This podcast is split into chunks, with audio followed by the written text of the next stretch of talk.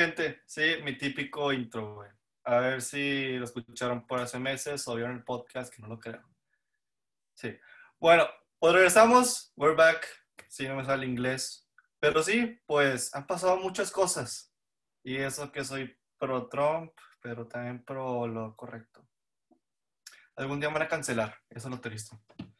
Pero bueno, así ustedes lo sé, paran de reírse. bueno, ¿en dónde nos quedamos? Creo que en Black Lives Matter, en, que fue hace dos años. Un, hace un chorro. Creo que, creo que sería, estaría bien creo hacer... Que terminamos con, ¿cómo se llama? Cuando, con la elección de AMLO, más o menos, por ahí nos quedamos. Elección de AMLO. AMLO. tal vez un poquito antes. Ahí más o menos por cuando, cuando estaba Peñanito. No, no tanto, no tanto, no. Ay, ya todos hemos estado desaparecidos, pero no. Eh, creo, si estoy bien, creo que lo- nuestro último podcast fue el día después de, de las elecciones donde todavía no se decidía todo, pero ya se Ah, sí. contando los votos. Sí, pero ese fue el último que hicimos y luego unos perdieron la motivación y también yo a veces. Entonces, pues tenemos mucho tiempo sin hacerlo y daremos un, un recap rápido de lo que ha pasado en ese tiempo. Bueno, de lo que empezamos es que Trump iba ganando, ¿verdad? Ah, no, no, ganó Biden. Iba. Sí. Y pues entonces hubo unos, unos errores, unos errores. Y pues, quién sabe, pero muchos dicen que hubieron trampa. Pero no puedo decir eso porque este podcast sería cancelado y nos, nos tumbaría Twitter. Así que pues, mucha gente atacó la capital. Qué raro, o sea, no- la verdad no sé por qué.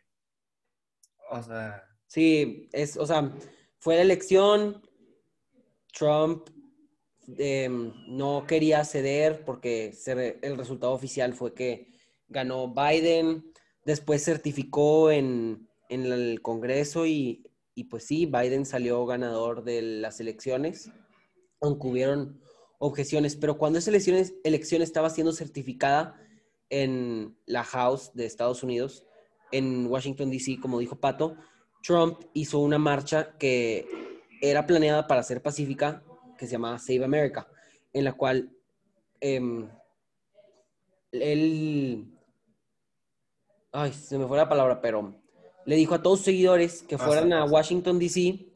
para que pudieran protestar pacíficamente la elección, porque muchos sí creían legítimamente que la elección había, sido, había estado robada. Y tienen todo su derecho por pensar eso. Es- Estados Unidos es un país con libertad de expresión. Pero lo que siguió fue lo peor, que aunque yo me considero como un Trump supporter, no creo que fue lo mejor. y pues sí, mucha que- gente terminó atacando el Capitolio, hubieron varios muertos, y aunque se puede decir que Black Lives Matter estuvo peor, a mí no me gusta comparar las cosas. Las dos estuvieron muy mal, la verdad. Sí. ¿Pero por qué la gente lo atacó? Ah, porque, eh, pues sí, pues todos atacaron porque Trump debe ganar. Pues según yo, había mucha evidencia, se puede encontrar en YouTube. Pero pues No la corte dijo que no, una mentira. Yo En internet es completamente cierto. Entonces, pues a la, la gente atacó así nomás porque, pues, es que ganó Biden. Sí. sí. Bueno, seguimos. Era solo un recap. Y después de eso, mucha gente que decía que la elección estaba robada, quitó ese, o sea, se hicieron para atrás y dijeron que Biden ya había ganado porque tuvieron mucho miedo de que los asociaran con ese movimiento extremista que atacó el Capitolio, que es una parte de los, de los apoyadores de Trump, lo tenemos que admitir, aunque no creo que sea la mayoría, los violentos. Pero entonces Biden fue finalmente, fue finalmente certificado como presidente y tomó protesta en enero junto con su vicepresidenta Kamala Harris. Pues como ya sabemos, es un gobierno liberal porque el Senado es demócrata, la Casa de Representantes es demócrata y la presidencia es demócrata. Entonces todo lo que quieran hacer se va a hacer. Y sabemos que han habido cambios a favor del aborto, a favor de la comunidad LGBT y a favor de todo lo demás que se considere liberal. Pero hay unas cosas que llaman nuestra atención de esas y son de las que estaremos hablando después. Pero también tenemos que hacer un recap de lo que ha sucedido en México, porque también estaremos hablando de eso. Sí, también está importante el podium que se llevaron en el Capitolio. Eso es importante. Pero bueno, tema para otro día. Y pues, pues sí, lo de las elecciones en México. Yo la verdad no sé. Yo le voy al. Yo voto por tío Mau. Ya me siento patriota. Pero bueno, Pero- de lo que podemos hablar de recap en México, no ha pasado mucho porque no ha habido tanta actividad política, pero podemos decir que ya en México al menos ya este es un año de elecciones en muchos estados, no presidenciales, pero sí gubernamentales, y en uno de esos estados es el nuestro. Ahorita estaremos hablando un poco más de eso, pero también podemos decir que en México ya se está comenzando a aplicar la vacuna del COVID y ya pues aunque va un poco lento el proceso y creo que va muy, muy retardado, pues mínimo ya estamos empezando a vacunar a nuestros mexicanos, a, los adultos mayores, que pues es un progreso a lo que llevábamos antes. Pero bueno, creo que debemos de empezar ahora sí ya a dejar los recaps detrás y empezar con el primer tema de los tres principales que vamos a hablar hoy, que es el tema de migración en Estados Unidos. Estos días y estas últimas semanas se han estado reportando un gran cantidad de migrantes tratando de cruzar la frontera estadounidense. Creo que la mayor cantidad de migrantes concentrados en muchos, muchos años. Y el presidente Biden envió a un delegado a hablar con los gobiernos del Triángulo Norte, o también conocido como los países de Centroamérica, Honduras, Guatemala y El Salvador, los cuales son los que más migrantes envían, no, no necesariamente envían, sino que de ahí provienen más migrantes de Estados Unidos. Este enviado se llama Ricardo Zúñiga y ha hablado con el canciller de Honduras, también ha hablado con el presidente, creo que de Guatemala, pero llegó a El Salvador y el presidente no lo recibió. Esto fue por, se, se asume que esto pasó porque el líder salva- salvadoreño, Miguel Bukele, viajó a febrero a Washington y no fue recibido por Biden por, por, razón, por razones de que no estaba, no tenía una agenda o no tenía, no estaba agendada la cita. Entonces se cree, aunque todos estos son rumores, se cree que ha tratado de estar, ha tratado de darle un golpe a Biden por lo que le hizo a él y no recibir a su enviado. Yo no creo eso. Yo creo que le, hizo, le preguntó preguntas y por eso, pues sí. Bueno, de lo que dijiste tú, Emilio, nada más rápido, el presidente Nayib Bukele, no, sí, Gracias, gracias. Miguel. Pero bueno, X, X. Seguimos.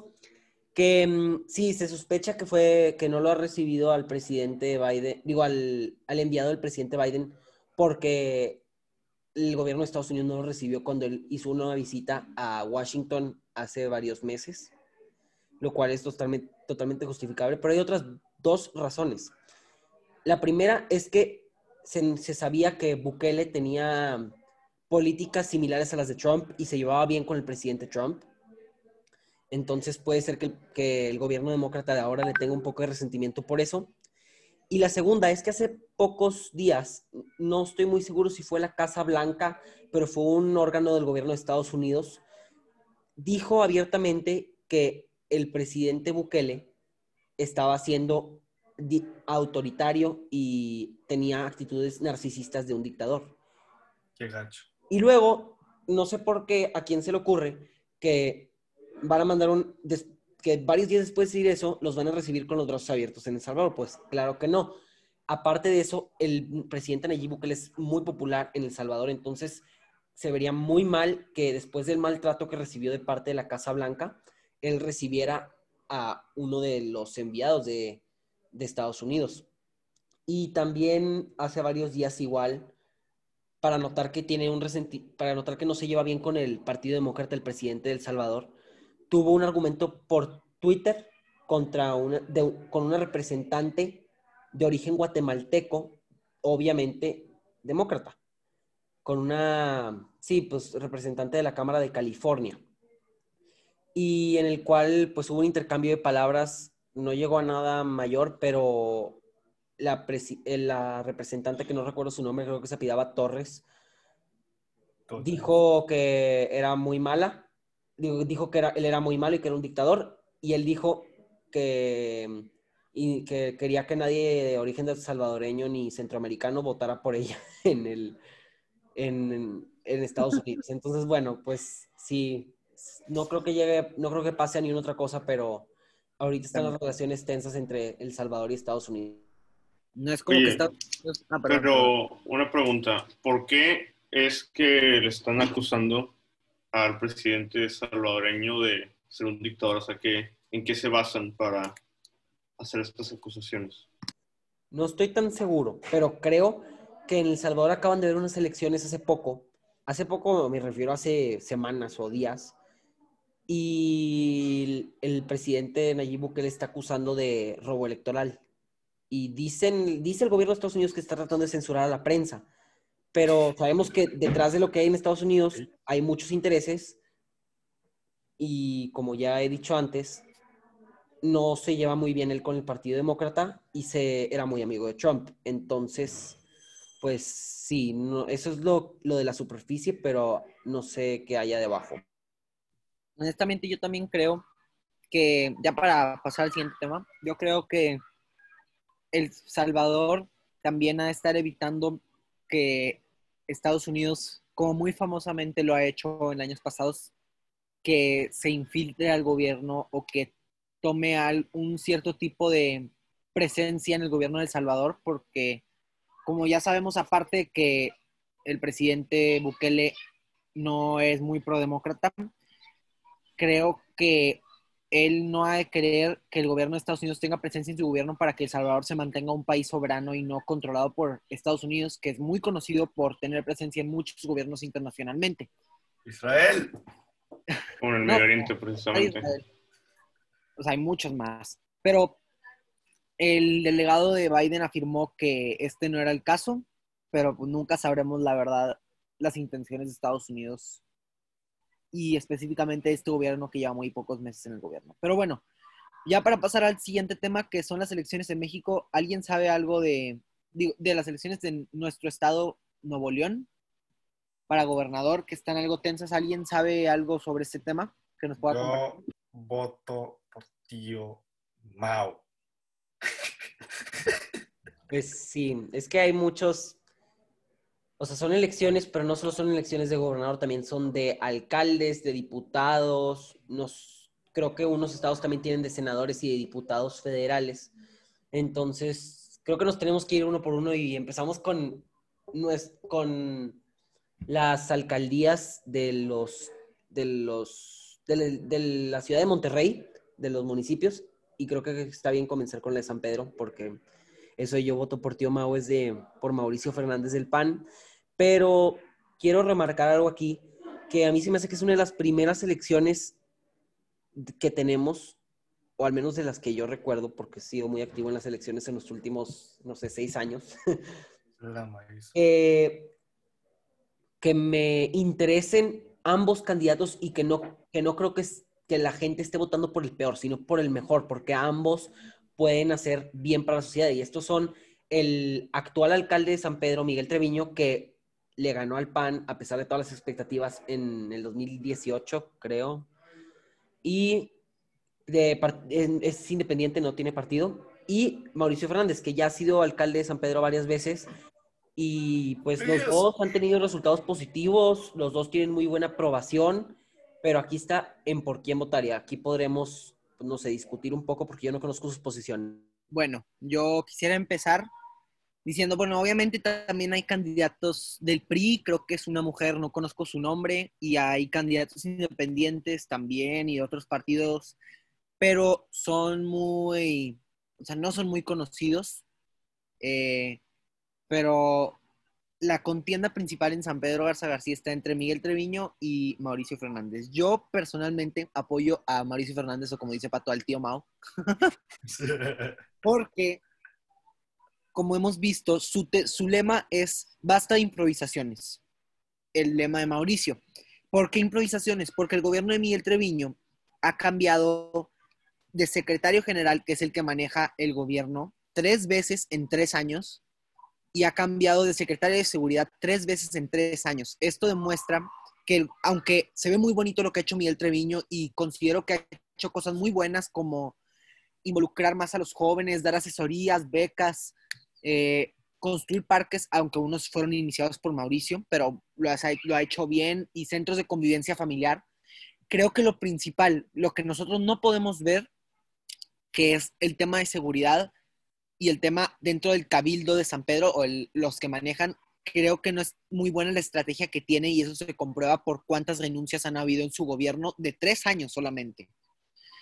Por eso mismo yo creo que Mauricio, él tiene muy buen récord, fue tres veces alcalde de San Pedro ya, eh, fue muy, tuvo un plan de seguridad muy efectivo y Miguel Treviño no tiene un plan de seguridad efectivo por lo que podemos ver, o al menos no se ha mostrado en los pasados tres años. Entonces, por eso mismo yo creo que Mauricio es el indicado, porque aparte de que tiene un partido que lo respalda, tiene un plan y tiene más experiencia que Miguel Treviño. ¿Ustedes qué van a decir? No es normal. Yo voy a estar poder porque me una gorrita, un cubrebocas y un post. Regala todo, listo, está chido. Yo ya pedí a mi casa un propaganda. bueno, ¿tú qué ibas a decir?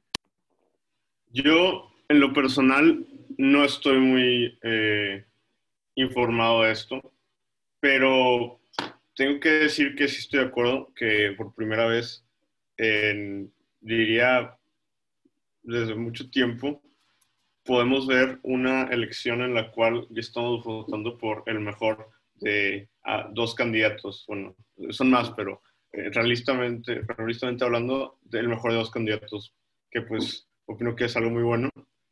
Eh, también tengo que decir que eh, pues estoy de acuerdo contigo, Emilio, que pues está muy padre lo que ha hecho Miguel Treviño y aparte, pues ves que los recursos que tiene un municipio como San Pedro se están usando.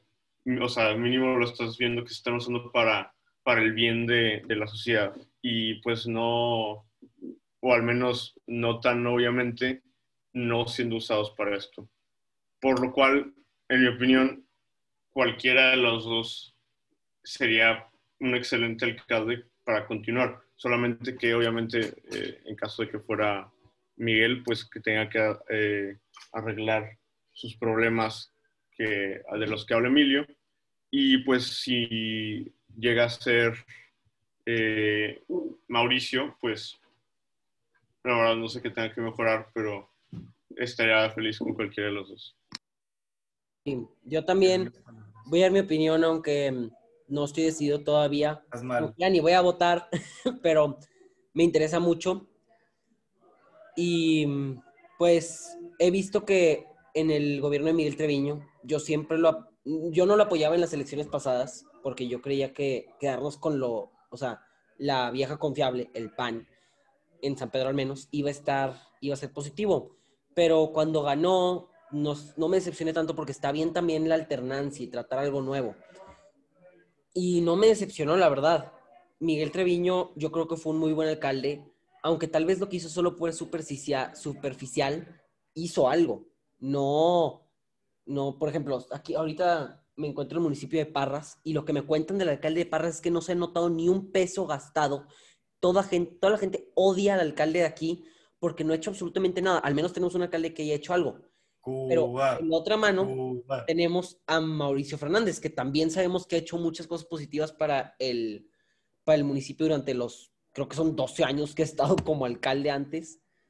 Entonces, o sea, no sabría por quién votar, pero creo que es una elección muy, muy enriquecedora para el municipio, una elección ejemplo, porque la verdad la competencia está siendo sana no está siendo como la del, la, no está siendo como la de la candidatura para la gubernatura de Nuevo León, que ahorita vamos a ver.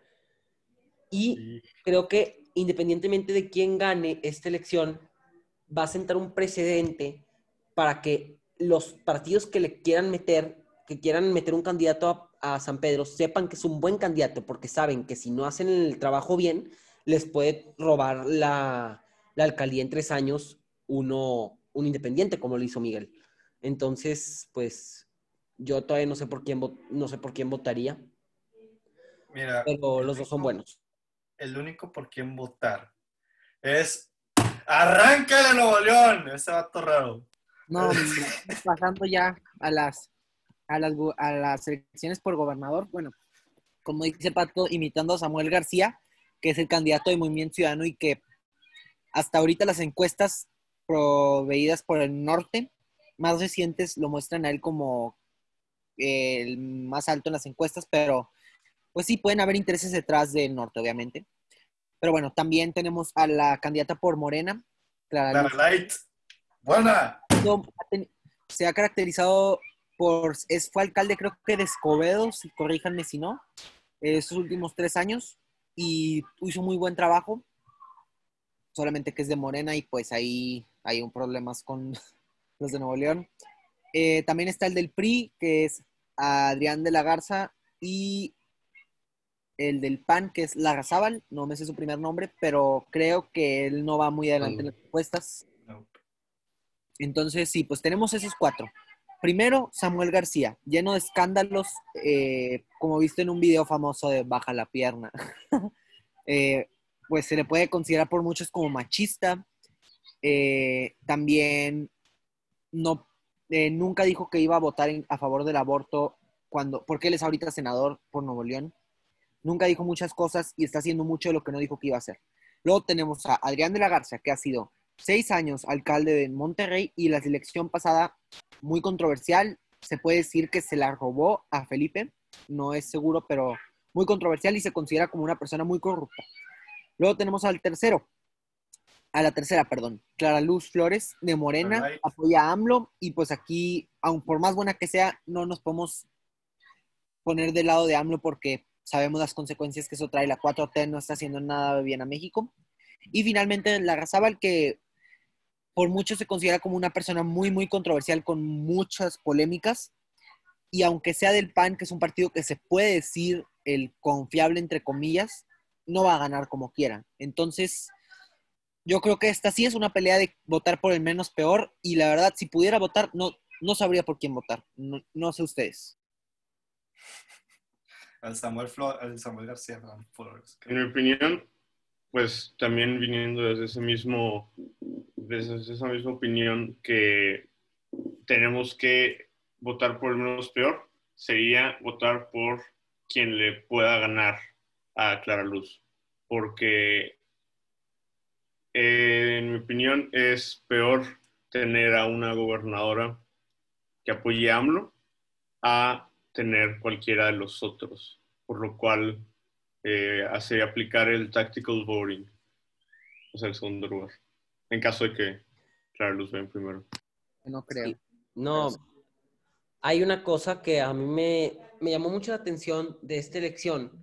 También lo que acabas de decirse, que es, hay demasiados contrastes entre las elecciones municipales y de gobierno y de gobierno de, del estado de Nuevo León, porque como ya dijimos, la de San Pedro está excelente, pero esa es la está horrible la elección. O sea, yo no confío en ni uno de los cuatro candidatos para ser mi gobernador. ¿Cómo no confío en Samuel García? No, no, no, Machista, racista, blanco. terrible. Mal. no confío en ni uno de los cuatro, entonces creo que yo también le haría lo mismo que Seth, pero no estoy, o sea, no creo que estoy tan convencido de, de nada más si votaría por el segundo, por el que esté más cerquita de ganar la Clara Luz, porque Samuel no me convence en nada. O sea, para mí, es que, o sea, como ya dijo Emilio, está Adrián, que lleva, es un, pues es un típico PRI, hace las cosas pero roba. Y luego está la Razábal, que nunca había escuchado de antes de esta gubernatura, pero según muchas fuentes y gente, es extremadamente corrupto y lo podemos ver en su reputación en las encuestas, que va muy abajo comparado con lo que normalmente va el PAN en Nuevo León, que es uno de los bastiones para este partido en el país, o al menos fue hace varios años. Igual tenemos a Clara Luz, que como ya mencionaron ustedes, es morena, entonces inmediatamente tachada. Y tenemos al junior de Samuel, que está casado con una persona súper, pues, como quieran escribir a Mariana, pero no, no es como que es la mejor persona del mundo, ni una persona así extremadamente inteligente, ni nada. Y yo creo que con quién te juntas y más con quién te casas, te define como persona, o sea, te dice cómo es la otra persona. Sí, pues sí, creo que hayan escuchado el dicho con quién, dime con quién te juntas y te diré quién eres. pues más con quién te casas.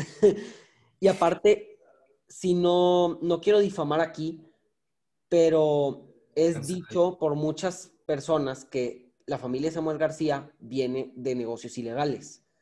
Entonces, obviamente eso me eso hace que yo quiera mucho menos Samuel García, pero si hay un aspecto positivo de él que yo voy a remarcar es el de la pelea fiscal, porque él desde siempre, o sea, desde que lo eligieron para senador ha estado luchando por la porque Nuevo León tenga un mejor trato en el pacto fiscal y en el, en el pacto federal y luego salió el tema y ya se lo apropió el Bronco y se lo apropiaron los demás. O sea, por más que no estoy a favor de Samuel, tengo que aceptarlo. Él fue el de los primeros que empezó con eso y creo que está muy preparado para afrontar a AMLO y afrontar al gobierno central morenista si es que para romper el pacto fiscal. Y no sé si Adrián lo esté y obviamente cada luz nunca lo va a hacer. Entonces, sí, es una elección muy difícil porque ni uno de los candidatos se me hace bueno pero esperemos que al final Clara Luz sea la que termine perdiendo y que gane quien sea. Preferiblemente yo preferiría que ganara Adrián, porque Samuel no. Mejor que haga el PT, socialismo. No, hombre, PT qué. Ah, bueno, también una cosa que quiere decir que me equivoqué, bueno, no me equivoqué, pero otra encuesta que acabo de checar del financiero de hace tres días marca resultados completamente diferentes a los que dije. Marca a Adrián en primer lugar, seguido por Clara Luz, seguido por Larrazábal y seguido por Samuel. Entonces, Samuel, cuarto lugar según el financiero. Ahí ya quién sabe cómo lo podría definir, ya depende de quién se encuesta. El norte dice que está en segundo lugar, entonces creo que hay, o sea, dice que Adrián 29, Samuel 23, Clara 19 y Larrazábal 15 y los demás indecisos. Entonces creo que esto también es una pelea de intereses, pero lo que sí se ha notado es que Samuel ha subido en todas las encuestas, o sea, aunque puede seguir en cuarto en el financiero, estoy seguro que subió unos puntos, entonces creo que es el candidato que ahorita va a la alza.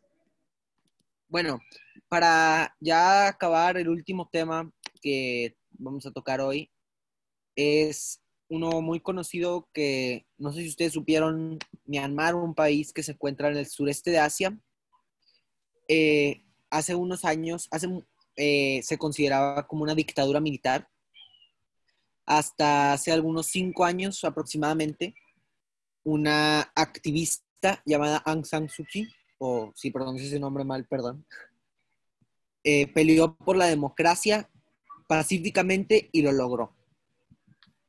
Esta y su, ella y su partido hubieron elecciones democráticas en noviembre, creo, no estoy muy seguro en qué mes, pero el año pasado, a finales del año pasado, y su partido ganó la mayoría de los votos y en cambio el partido de los militares, los cuales seguían teniendo un poder en el país, pero nunca comparado como el de la dictadura militar de décadas anteriores, perdieron casi todo. Por lo que los militares se indignaron e hicieron un golpe de Estado el primero de febrero del 2021. Ya van casi dos meses de ese golpe de Estado y la gente no quiere regresar a la dictadura militar. Han habido muchísimas protestas pro democracia y, la militar no ha tolerado estas protestas y han asesinado a más de cientos de protestantes. Pues hace unos días se confirmó que más de 12 grupos armados ya se aliaron con los, se aliaron y están a favor de los protestantes pro democracia, por lo que se ve difícil que con tanta presión la dictadura militar pueda continuar pero hemos sabido que las dictaduras militares no caen fácilmente y no resisten y, y no resignan, nunca resignan.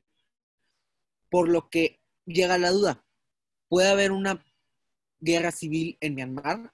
La democracia solamente duró cinco o aproximadamente cinco a diez años, no duró más.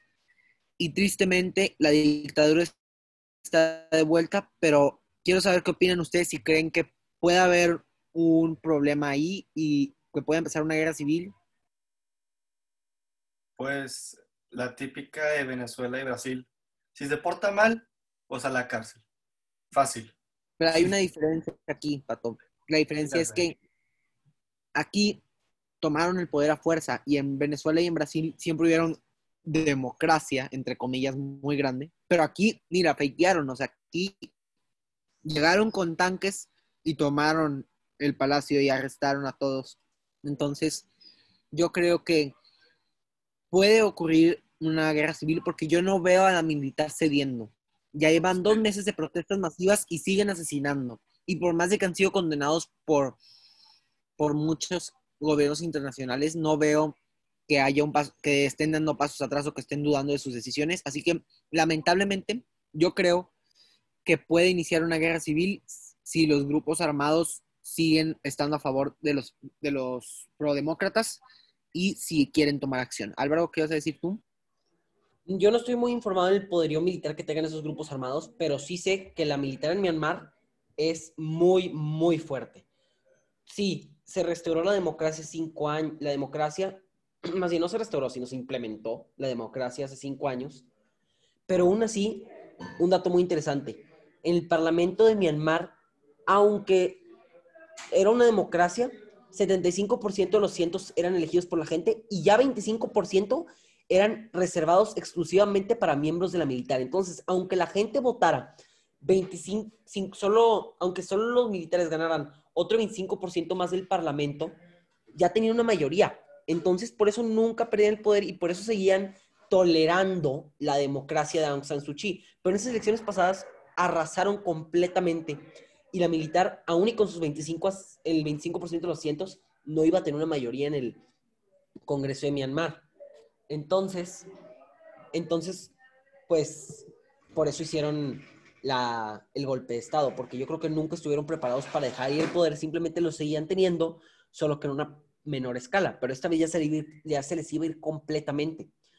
Y una cosa que yo creo que sí puede llegar a un periodo de violencia extremo en Myanmar, como ya lo estamos viendo, pero que se prolongue, no creo que una guerra civil, pero sí un periodo de violencia, es que la gente ya vio lo que es vivir libres y se los quitaron. Entonces, estas generaciones de Myanmar, hay unas que simplemente han conocido o que solo se acuerdan pues, vívidamente de años democráticos, de años de libertad. Entonces, no creo que estén listos para dejarlo ir para simplemente decir, ah, pues ya llegó la militar y vámonos, me friego. Pues así no funciona para ellos.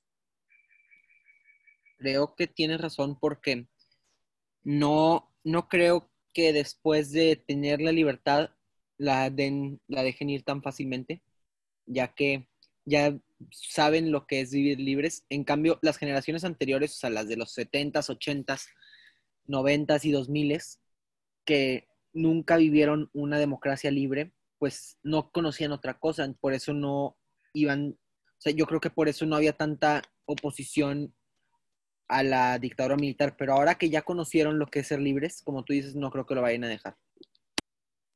De acuerdo.